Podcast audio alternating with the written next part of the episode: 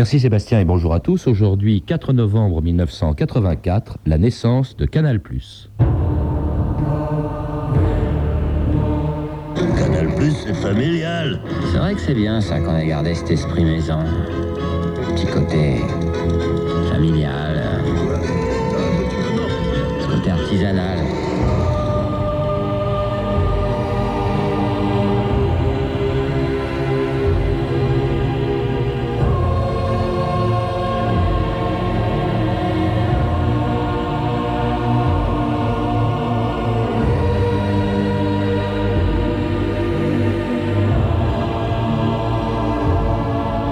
D'histoire.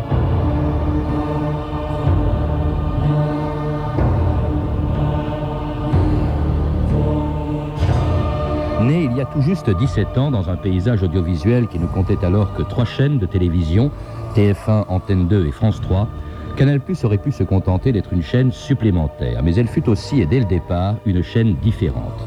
Voulue en 1982 par François Mitterrand, ce qu'on appelait alors la quatrième chaîne fut conçu par une bande de copains bien décidés à sortir des sentiers battus et ennuyeux de la télévision officielle. Ils avaient tous moins de 40 ans, ils s'appelaient Pierre Lescure, Michel Denisot ou Alain de Greff, et ils inventèrent une télévision nouvelle comme on n'en trouvait nulle part ailleurs.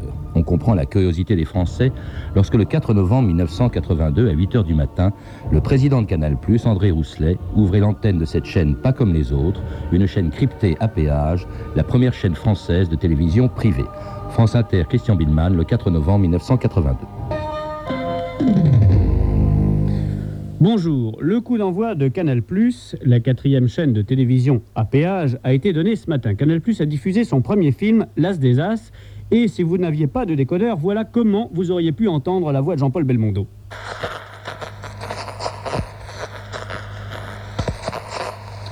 Voilà, c'est clair, si je puis dire, sans décodeur, pas moyen de capter la nouvelle chaîne, sauf durant les quelques moments où elle doit émettre en clair, ce qui était le cas tout de même pour le baptême à 8 h ce matin.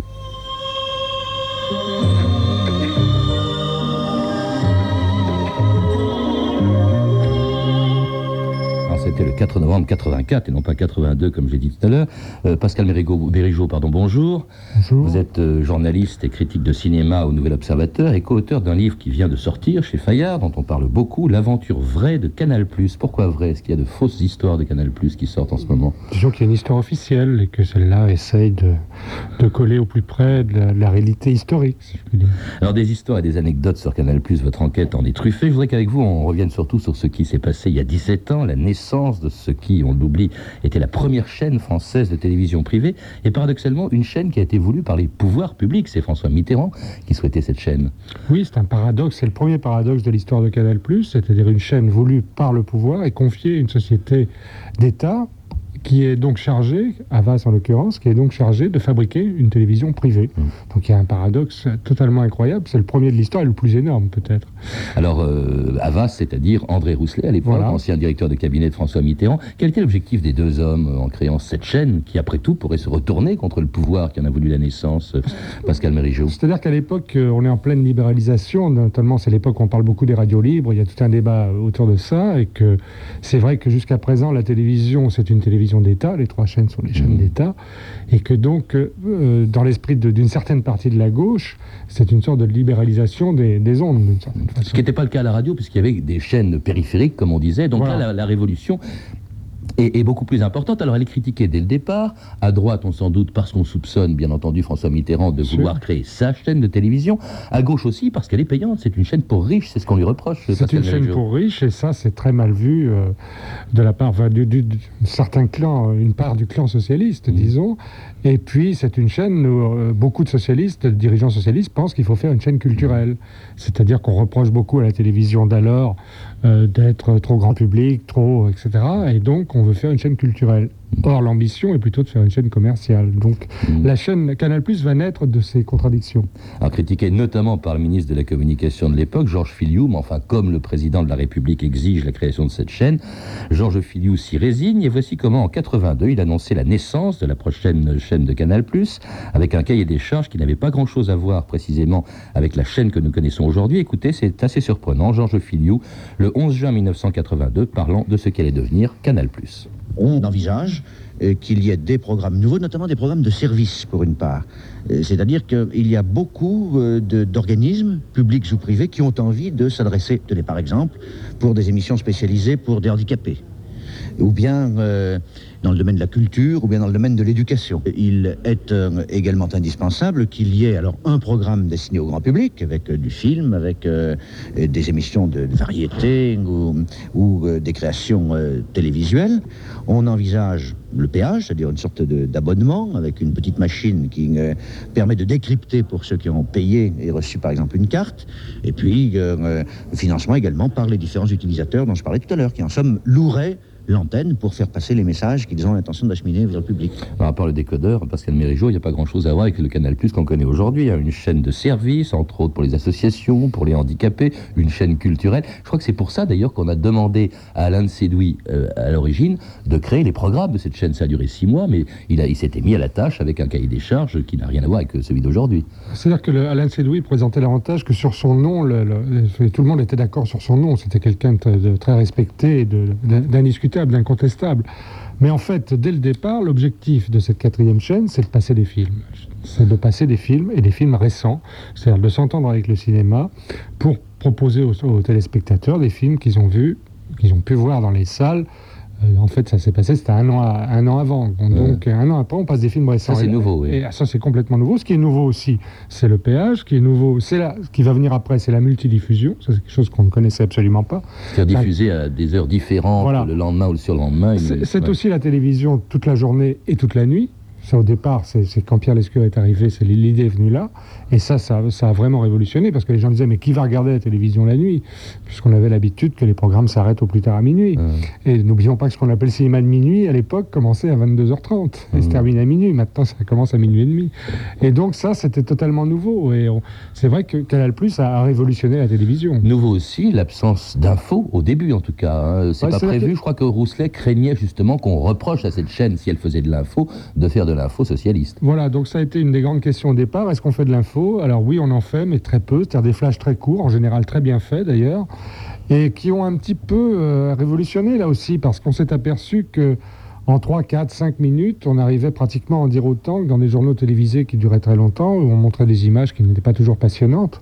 Cela dit, il y a eu un problème avec l'info sur Canal. L'info très vite, enfin les magazines d'info ont très vite été sous-traités à des sociétés extérieures. Et donc Canal ne s'est pas occupé du monde réel, en fait, d'une certaine façon. Programme nouveau dû à une équipe nouvelle aussi. Absolument. Quand Alain de Séduit s'en va, il est remplacé par Pierre Lescure qui fait venir. euh, vraiment, on peut dire que c'est une bande de copains alors, initialement. hein. c'est ça aussi, une atmosphère nouvelle. C'est des gens qui, Mérigeau. qui ont peu ou pas fait de télévision avant, qui sont des journalistes, qui, sont, des- qui ont fait de la radio, qui ont fait pour certains de la télé, mais enfin pas de façon, euh, pas depuis très longtemps. Et donc c'est un esprit complètement nouveau qui arrive dans un paysage qui est lui très empesé. Il y a un nom nouveau, donc Canal+. Je crois qu'il a fallu indemniser une entreprise de plomberie qui avait déjà ça. déposé le nom. Oui, oui, Et c'est comme ça que Canal Plus est devenu Canal Plus et que le 4 novembre 1984, eh bien André Rousselet donc inaugurait l'antenne de cette nouvelle chaîne. Canal Plus, ou si vous êtes vraiment branché, Pay TV existe depuis ce matin. À 8h, la quatrième chaîne a commencé ses émissions en clair. Dans une effervescence sympathique, Michel Denisot recevait son premier invité, Gérard Depardieu, à qui Sylvain Augier a demandé ses impressions juste après cette première. Je suis venu parce que j'adore les naissances. J'aime bien faire partie de la fête. Et c'est vraiment une belle naissance, quoi. hein. Et là, bon, ce qu'il y a de beau, c'est de voir des gens au, maximum de leurs émotions, de leurs possibilités. Donc, c'est des gens qui vont se remettre en question sans arrêt et qui ne seront pas habitués à un certain train-train. Je, je veux citer personne, mais en tout cas, c'est plus en rapport avec leur métier de journaliste qui est à l'affût sur l'événement. Et vous qui êtes comédien, vous avez l'impression qu'on arrive à un nouveau style de télévision? Vous avez eu cette impression-là ce matin? Moi, j'ai l'impression que si jamais ils continuent dans cette euh, vérité-là, ils peuvent aller très loin. Des gens qui se remettent en question, une nouvelle chaîne, pas de train-train, c'est les, les propos de Depardieu qui étaient là. D'ailleurs, il y avait euh, tout le Gotha du cinéma qui, qui était présent pour le lancement, je crois. euh. Oui, parce que les accords avaient été signés avec le monde du cinéma, qui était absolument indispensable. Sans accord avec le- les producteurs et les diffuseurs de cinéma, il n'y avait pas de Canal+. Après le jugement de Gérard Depardieu, voyons un peu celui des journalistes euh, de la presse écrite, la revue de presse Stéphanie Duncan. Oui, la veille, donc le samedi 3 novembre 84, l'événement, euh, ce ne sont pas du tout les émeutes en Inde après l'assassinat d'Indira Gandhi ou les obsèques du père Popilushko en Pologne. Non, non, l'événement, c'est la naissance de Canal+, déjà, en du moins pour euh, Libération et le Matin de Paris, vous vous souvenez, le Matin de Paris, qui y consacrent leurs sept premières pages. Pour Libé, ce dimanche sera marqué d'une pierre blanche, car explique Philippe Gavy, ce n'est pas une chaîne de plus qui va naître, mais une autre télévision, la télévision, là en majuscule, ouvrant une brèche dans le monopole d'État. Et Philippe, Gavy ajoute, sans y voir d'ailleurs rien à redire, en cette veille de 21e siècle où la société de consommation triomphe marchande et jubile, pour la première fois en France, la télévision est aussi négociable que la plus triviale des marchandises. Alors au-delà de l'aspect idéologique, Franck Eskenazi, dans Libération, montre bien le changement d'ambiance qui règne dans les studios de Canal+. Ici, dit-il, on chercherait en vain le labyrinthe de la maison de la radio, et la rue Cognac-Jet ressemble par comparaison aux caves d'une abbaye médiévale, oubliette comprise. À Canal+, la volonté d'aboutir est rationnelle et le travail se fait dans le plaisir. Quand l'escure entre dans le studio, confirme Michel Denisot, l'ambiance ne change pas soudainement, comme lorsque Hervé Bourges pousse une porte à TF1. Alors le jour de la première, donc le dimanche, le journal du dimanche promet un éblouissant dimanche à Canal+, avec Chirac en direct, Poivre d'Arvor et ses stars, hein, Catherine Deneuve, Alain Prost, Johnny Hallyday, on a entendu Gérard Mhm. Depardieu, et tant d'autres. Et le lundi matin, hélas, euh, lendemain de fête, est un peu rude pour Canal. Au moins 30 000 spectateurs équipés du décodeur n'ont rien vu de la première. Ainsi, pour le matin de Paris, dans l'ensemble, tout s'est bien passé. En revanche, François parle de bavure, d'une grosse déception. Pagaille au champagne, titre Lacroix, qui n'a vu dans cette première journée qu'un festival de brosses à reluire. Alors, les critiques se font parfois plus politiques. Pour l'humanité, Canal+, chaîne payante, n'est qu'une chaîne privilégiée destinée aux privilégiés. Le plus féroce, c'est sûrement le Quotidien de Paris, journal qui d'ailleurs sera attaqué quelques semaines plus tard par Canal pour avoir publié les plans pour fabriquer un décodeur pirate. Ah oui, c'est vrai qu'il y en avait à l'époque. Banal Plus lance Christian Gérin qui ironise sur le pseudo-souffle de modernité de la nouvelle chaîne et son ton cool forcé. De plus, Christian Gérin du quotidien de Paris doute de son indépendance politique. Avec un intime du chef de l'État à la barre, dit-il, le bateau Canal Plus est loin d'avoir largué les amarres et reste légitimement suspect de naviguer sous pavillon de complaisance. Alors des avis partagés, comme on dit Pascal Mérigeau. hein. Oui, des avis très violents souvent. Ouais, ouais. C'est vrai qu'une une grande partie de la presse a pris parti pour Canal+, pour des raisons qui sont assez, assez simples à comprendre. Parce qu'ils arrivaient, c'est une chaîne faite par des journalistes d'ailleurs, donc il y avait un sentiment de sympathie a priori. Et puis c'est aussi une chaîne qui arrivait, qui apportait un ton neuf, et donc c'est vrai qu'il y a une, je veux dire, on, on voyait ça arriver avec, euh, avec plaisir. Mais cela dit, il y a eu beaucoup de moqueries aussi sur le fait que les décodeurs ne fonctionnaient pas, sur le fait que les programmes n'étaient pas si extraordinaires que ça. Et puis Ouais. il y a eu, euh, c'était, dès le début inspiré des sentiments très violents. Il même qu'on a, on a parlé de Canal Plouf là, avec, à cause de ses débuts catastrophiques. Les décodeurs, effectivement, il y en a eu une bonne dizaine de milliers, je crois, qui n'ont pas fonctionné, Oui. où on ne savait pas comment ils marchaient. Ah, parce qu'au début, le- le- les tout premiers programmes, les premières minutes étaient en clair. hein. Mm. Bon, il y a le partage entre clair et crypté. Et puis à 11h, le film, L'As des As, et patatras, là, à ce moment-là, à 11h03, trois minutes après, j'ai des, des centaines de coups de téléphone, le standard explose. Johnny Hallyday était furieux parce que son, Mm. son décodeur ne marchait pas, et ça, ça assez mal tourné. Et puis le soupçon politique aussi. A Jacques Baumel qui disait chaîne hermaphrodite, fille adultérine de Monsieur Rousselet de l'Élysée. Oui, et ce qui est amusant, c'est de penser que le premier film diffusé sur Canal, donc L'As des As, en fait est passé en clair, Mm. puisque comme ça ne fonctionnait, ça fonctionnait mal pour beaucoup, pour arrêter les coups de fil au standard, ils l'ont passé en clair. Je crois que les contrats prévoyaient justement les contrats avec le cinéma, et il fallait absolument que ce soit crypté pour que ça passe Ah bien sûr, c'était hein. c'était la, la condition sur le euh, sine qua non, puisque de toute façon, on ne voulait pas, c'est normal, que la télévision fasse de la concurrence au cinéma, et ça va être la même chose pour le football, c'est-à-dire qu'ils vont plus tard obtenir des accords très importants avec la Fédération française de football, simplement parce qu'il y avait moins euh, peu d'abonnés, et que donc ça ne faisait pas de concurrence pour, le, le- dans les, pour les stades. Ne risquez pas de vider les stades. Alors Voilà. les abonnés, justement, je crois que le seuil de rentabilité, c'était 700 000. Or, au début, euh, il n'y en a pas beaucoup. En janvier euh, 85, c'est-à-dire deux mois après la naissance de Canal, 250 000 abonnés. On est loin donc du compte. Et puis alors, ça a été dramatique parce que le même mois de janvier, voilà que François Mitterrand annonce la création de nouvelles chaînes. Oui, et François Mitterrand, euh, sur Fran- Antenne 2, euh, se trompe et confond différents réseaux, etc., et annonce 80 nouvelles chaînes. Et là, à ce moment-là, les abonnements tombent complètement, puisqu'il aucune raison de s'abonner à une chaîne payante alors qu'on nous promet 80 chaînes gratuites pour dans quelques mois. Alors, désastre, Rousselet demande de l'aide au gouvernement, à Pierre Bérégovoy. Il y avait un ennemi au gouvernement, c'était Laurent Fabius. Oui, hein, après, oui, oui, tout à fait. qui était interdit d'antenne, je crois, pendant Oui, un oui, certain temps. Il y a eu Tout- des listes noires des Finances qu'il Canal, était. bien sûr, oui, oui, tout à fait. Jean-François Kahn aussi, Oui, qui était interdit. hein. Euh, alors on pense aussi à remplacer euh, Rousselet par Jean Ribaud. Euh, on pense à euh, faire venir dans cette chaîne Berlusconi, euh, Mm. dont François Mitterrand s'était entiché. Mm. Enfin, il y a eu des tas de manœuvres autour de, de Rousselet. Et puis alors voilà qu'à l'automne 85, ça fonctionne bien. Les abonnements arrivent et ça, c'est grâce à un programme nouveau. La plupart euh, des émissions euh, phares ou cultes, comme on dit, de Canal+, sont nées après Oui, la naissance de Canal+, un an après à peu près. hein. Oui, c'est ça. C'est-à-dire qu'il y a eu une conjugaison, une conjonction de différentes choses. C'est-à-dire que comme les, les- les gens se sont vus morts, si je puis dire, sur Canal, on s'est dit, bon, on a des bons films, on va les passer tout de suite, comme ça au moins on les aura passés. Donc l'été a été formidable, puisqu'ils ont passé leurs meilleurs films. Et puis il y a eu aussi euh, il y a eu le- l'effet Coluche, qui a été très important. Mm. Et cette, cette idée qui a, été, qui a couru ensuite toute l'histoire de Canal, c'est-à-dire que c'est une chaîne qui se construit contre la télévision déjà existante. C'est-à-dire on se moque de la télévision qui existe, c'est la télé pas comme les autres. Quand vous êtes devant Canal, vous n'êtes pas devant la télé. Et donc cette idée-là a été très très porteuse. Et à ce moment-là, c'est vrai que le succès est arrivé assez vite. Et contre l'info des autres télés, vous parliez de Coluche, euh, Pascal Mérigeau, mais Coluche avait lancé ce qui deviendra plus tard des émissions de même nature, mais l'info complètement décalée, Voilà, euh, euh, tournée en dérision. Coluche avait créé Info, c'était Coluche Info. Hein, Coluche est mort, mais après il y aura, il y aura les nuls et puis il y aura les guignols, bien sûr.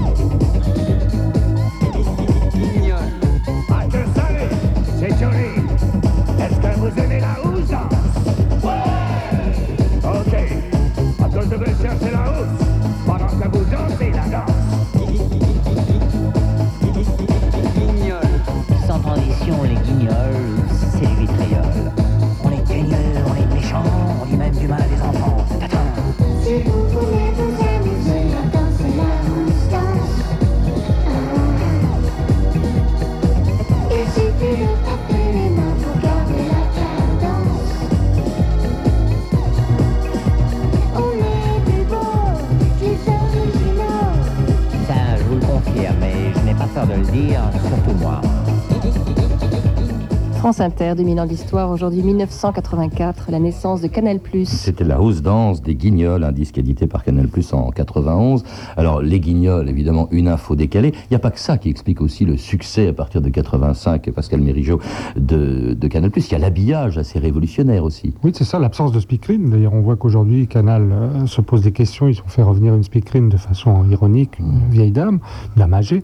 Euh, c'est vrai qu'il y a l'habillage de la chaîne, quelque chose qu'on ne connaissait pas du tout. C'est-à-dire des couleurs, des, des- des- des émissions, des journées qui sont rythmées par des jingles, par tout ça, tout ça, c'était totalement inconnu. Le succès, c'est aussi le football, très important. On, voyait des, on voit des films, de, des matchs de football qu'on ne voyait pas du tout avant la télévision, Oui, et qui sont remarquablement Ouais. filmés, qui plus, euh, c'est-à-dire Charles Bietri qui a fait ça. c'est-à-dire. Charles Bietri, Jean-Paul Jaude, des gens comme ça qui ont fait du sport, du football notamment, un spectacle. C'est-à-dire que là où la télévision filmait euh, médiocrement des matchs avec trois caméras, eux, ils en mettent 15, ils mettent le son, ils mettent et tout ça, c'est un vrai spectacle, c'est formidable. Il y a aussi le porno qui est arrivé après. Porno, le porno qui a beaucoup compté pour, disons, l'image d'indépendance, de- de- d'insolence de, la chaîne. C'est-à-dire que sur Canal était possible tout ce qui n'était pas possible Je ailleurs. crois que c'est pour l'insolence que des gens s'abonnaient à Canal pour euh, Non, regarder le film du samedi soir. en termes, en termes d'image, je crois, je crois que ça a compté pour ça, Ouais. justement. C'est-à-dire que euh, Canal Plus a été, euh, euh, je veux dire, dans les hôtels, les hôtels affichaient ici Canal Plus, etc. Et on racontait que les gens qui n'avaient pas de décodeur regardaient le, po- le porno à travers une passoire. en fait, tout ça, ça a fait beaucoup de, ça fait beaucoup pour la notoriété de Canal. Notoriété aussi due à une façon de concevoir les relations publiques qui est tout à fait révolutionnaire. hein. Là, on s'attend, on chouchoute les journalistes notamment, ceux qui doivent dire du bien de Canal. Oui, c'est ça. On a très vite compris que bon, il y avait des budgets promotion purs, c'est-à-dire affichage, etc., très très importants, ce qui est normal. Mais on a aussi compris que la, vraie publicité viendrait de de- deux types de personnes. D'une part, les journalistes, et d'autre part, les abonnés, c'est-à-dire le bouche à oreille. Et ça a énormément fonctionné comme ça, c'est-à-dire ah tu n'as pas vu le match de foot hier soir, et non j'ai pas Canal. Et ensuite, on invite les gens, comme au début de la télévision, en fait, d'une certaine façon, à voir. Et quand les gens ont vu, ils s'abonnent, et voilà, ça fait boule de neige. Ils s'abonnent, ils sont maintenant, ça plafonne un peu autour de 4 millions et demi d'abonnés. Alors chaîne rentable, chaîne très convoitée euh, par le public, par les actionnaires aussi, parce que c'est euh, l'artisanat du début, c'est devenu une industrie, euh, Pascal Mérigeau. Oui, c'est devenu une, très grosse entreprise, ce qui est normal puisque c'est dans les gènes de la chaîne d'une certaine façon, parce que est une chaîne qui fabrique certes des programmes, mais relativement peu, et qui surtout achète des programmes à l'extérieur, notamment des films et du sport. Et donc il est évident que pour acheter euh, des films, il faut être puissant, et vous êtes beaucoup plus fort si vous achetez des films pour 5-6 pays que si vous achetez uniquement pour un pays, et donc notamment euh, vis-à-vis de Hollywood. Et donc euh, il y avait une nécessité de devenir gros, qui pose par ailleurs des problèmes. Et international, avec euh, Canal Plus Espagne, avec euh, l'Italie Oui. aussi, où se trouve Canal Plus, euh, la Pologne, se diversifie également avec le bouquet de Canal Satellite, Mm. euh, qui euh, Canal devient à la tête vraiment d'un véritable empire télévisuel, et puis alors un empire dont va souffrir d'ailleurs André Rousselet, puisqu'à la suite de la fusion, du regroupement des deux principaux actionnaires, Havas et la CGE, donc Rousselet s'en va en 94, et puis le, le départ de Rousselet, d'ailleurs, on se souvient de l'article Édouard m'a tué, euh, TUR, euh, c'était Édouard Balladur, hein, auquel Oui, tout à Rousselet... fait. euh, C'est vrai, Il considère, il considère toujours que Balladur a eu sa peau, en effet, que l'enjeu politique a, a primé, que Balladur était à jouer contre, enfin, contre Canal d'une certaine façon, en tout cas contre Rousselet. Alors une chaîne aussi qui a continué euh, de, de s'étendre et même de se noyer un petit peu dans une nouvelle, dans un nouvel ensemble qui est, euh, en juin 2000 la fusion Vivendi Canal Plus Universal. Et là on s'est, on s'est, on a commencé à se poser des questions sur l'indépendance de la chaîne et, et sur sa, euh, comment dirais sa virginité d'origine. Bah, le problème, il vient aussi de ce qu'on vient de dire, c'est-à-dire que la nécessité pour Canal, pour le groupe Canal, d'avoir un pied et un peu plus à Hollywood. Donc, euh, euh, c'est vrai qu'il y a eu des tentatives qui avaient été assez, ma- assez malheureuses déjà du temps d'An- d'André Rousselet. Et puis, il y a une nécessité pour Canal. Donc, il y a cette opportunité euh, universelle, donc, mais qu'ils ne peuvent pas faire tout seuls. Ils ont besoin de l'actionnaire principal qui est Vivendi, enfin, qui à l'époque, euh, Jean-Marie Messier. Donc, l'affaire, qui lui est intéressé par le côté musique surtout de, de Vivendi. Et donc l'affaire se fait. Reste à savoir ce qu'est devenu Canal Plus dans cette entité-là. Alors la chaîne qui dénigrait la World Company, euh, à ce moment-là, on, Est au cœur considère qu'elle devient au cœur de la World Company. Ah, je suis dans le privé. Je suis responsable du monde dans une entreprise. World Company. Là au moins on n'arrête pas de péter la gueule, mais en costard. Ah. Les actionnaires français de Vivendi et Canal+, ont plébiscité la fusion entre les deux groupes, ce qui met au monde le deuxième groupe mondial de communication, télévision, musique, Internet, Vivendi Universal, dont Canal+, fait partie. Reste à savoir si c'est pour le meilleur ou pour le pire. Pierre Lescure, micro de Delphine Simon. Canal Minus, Canal Vassal, Canal Banal, tout ça euh, m'en touche une sans secouer l'autre. Ça n'a rigoureusement aucun intérêt. Est-ce que l'économie de Canal, est-ce que la satisfaction de l'abonné est diminuée? La réponse est non. On a encore fait le week-end dernier, en termes d'abonnement à Canal ou à Canal Satellite, euh, des chiffres de 20% supérieurs, je crois, aux chiffres qu'on faisait l'année dernière à la même époque. Donc tout ça n'est pas sérieux. C'était la volonté de montrer qu'on est en train de réduire Canal Plus en le strangulant. C'était Pierre Lescure en décembre 2000, il y a, il y a moins d'un an, Pascal Mérigeau. Cela dit, c'est vrai que Canal, on, dit aussi que Canal perd un peu l'affection de ses abonnés, euh, que les programmes ne sont plus à la hauteur, que Canal n'innove plus aujourd'hui. C'est-à-dire qu'ils sont un peu victimes de leur succès, dans le sens où, on n'a pas parlé de ça, mais c'est assez important, ils ont eu l'obligation de faire des tranches en clair, qui au départ n'étaient pas prévues, et de cette obligation, ils ont fait une arme, puisque c'est devenu une vitrine qui permettait de, gagner de nouveaux abonnés. Et le succès du clair, puisque, euh, je veux dire, les nuls, les guignols, toutes les nuls par ailleurs, étaient des émissions en clair, a un peu occulté tout le reste. Et donc, aujourd'hui, c'est vrai que les gens de Canal viennent dire, mais c'est pas ça qui est important, ce qui est important, c'est le cinéma et le football. Et c'est vrai que 30 ou 40% des, des- des abonnés viennent pour le sport, hein, de toute façon, sur Canal. Mais cela dit, donc, en termes d'image, Leclerc a énormément compté. Aujourd'hui, c'est vrai que c'est tombé, Ah bah, mais par ailleurs a un disparu, échec, etc. Personne s'en soucie, d'ailleurs, ça s'est arrêté dans une indifférence totale. Et donc maintenant, ils, se- ils disent, bien sûr, que ce qui compte, c'est le cinéma et, le, et- enfin, ce sont les programmes codés. Quoi. Puis dans un contexte différent, quand Canal Plus est né, elle était la quatrième chaîne. Il Maintenant, il y en a personne. 400. Oui, c'est ça. et, et on a l'impression que l'innovation ne vient plus, ne vient plus euh, nécessairement de Canal. Il y a quand même, bon, il y a le succès du Loft, hein, avec tout ce qu'on peut Ouais. en penser, bien entendu, Bien sur M6. Il y a TF1 qui s'y met aussi. Il y a euh, d'autres chaînes. Il y a Paris Première avec Ardisson, euh, qui, qui se fait un peu sur le même principe, au fond, Mhm. que le NPA euh, d'origine. Mais la question dépasse euh, l'histoire de la télévision. Est-ce qu'on peut innover pendant 20 ans? C'est ça le problème. Est-ce qu'on peut innover quand on est au sommet et qu'on a, qu'on a tout gagné euh, de façon euh, remarquable et impressionnante? Je veux dire, c'est vrai que euh, les gens qui ont fait Canal, qui avaient moins de 4 ans, mais ils ont euh, moins de 40 ans à l'époque, ils ont 20 ans de plus, euh, etc. Et donc maintenant, euh, dans l'histoire Vivendi Canal, ce qui est assez intéressant de voir, c'est que Messier, quel Jean-Marie Messier, quelqu'un qui a une dizaine d'années de moins que Pierre Lescure. Mais qui apprécie, lui, l'humour, ce qui n'est pas toujours le cas de la chaîne. On dit qu'elle a perdu un peu le sens de dérision à l'origine. Nous avons demandé à, à Canal de nous communiquer quelques-unes de ses archives de, de 84. Euh, pas moyen, parce qu'ils ne trouvaient pas ça très drôle, finalement, de nous donner ça pour qu'on parle d'eux aujourd'hui. Oui, bah, ils apprécient la dérision quand ça vient de chez eux. quoi. De certaine façon, l'insolence, il faut qu'elle soit, elle soit canalisée, disons. Pascal Mérigeau, je vous remercie. Je rappelle donc euh, que vous avez écrit avec Jacques Buob un livre tout à fait passionnant qui est L'aventure vraie de, Canal+, et qui vient d'être publié chez Fayard. À lire également deux autres livres sortis très récemment sur Canal+. On écrit beaucoup donc sur cette chaîne aujourd'hui, 17 ans après sa naissance. Il y a le roman de Canal+, de Valérie Lecable, édité chez Grasset, ainsi que le livre de Pierre Lescure, euh, qui est écrit en collaboration avec Jean-Pierre Lavoignat, une histoire de désir qui a été publiée au Seuil. Vous pouvez retrouver, vous le savez, ces renseignements en contactant le service des relations avec les auditeurs au 0892 68 10 33, 34 centimes d'euros la minute, ou nous contacter sur franceinter.com. C'était 2000 ans d'histoire, la technique Philippe Duclos et Christophe Goudin, Archivina Claire Tesser, documentation Anne Weinfeld et Virginie Bloch-Léné, revue de texte Stéphanie Duncan, une réalisation de Anne Kobilac. Une émission de Patrice Gélinet.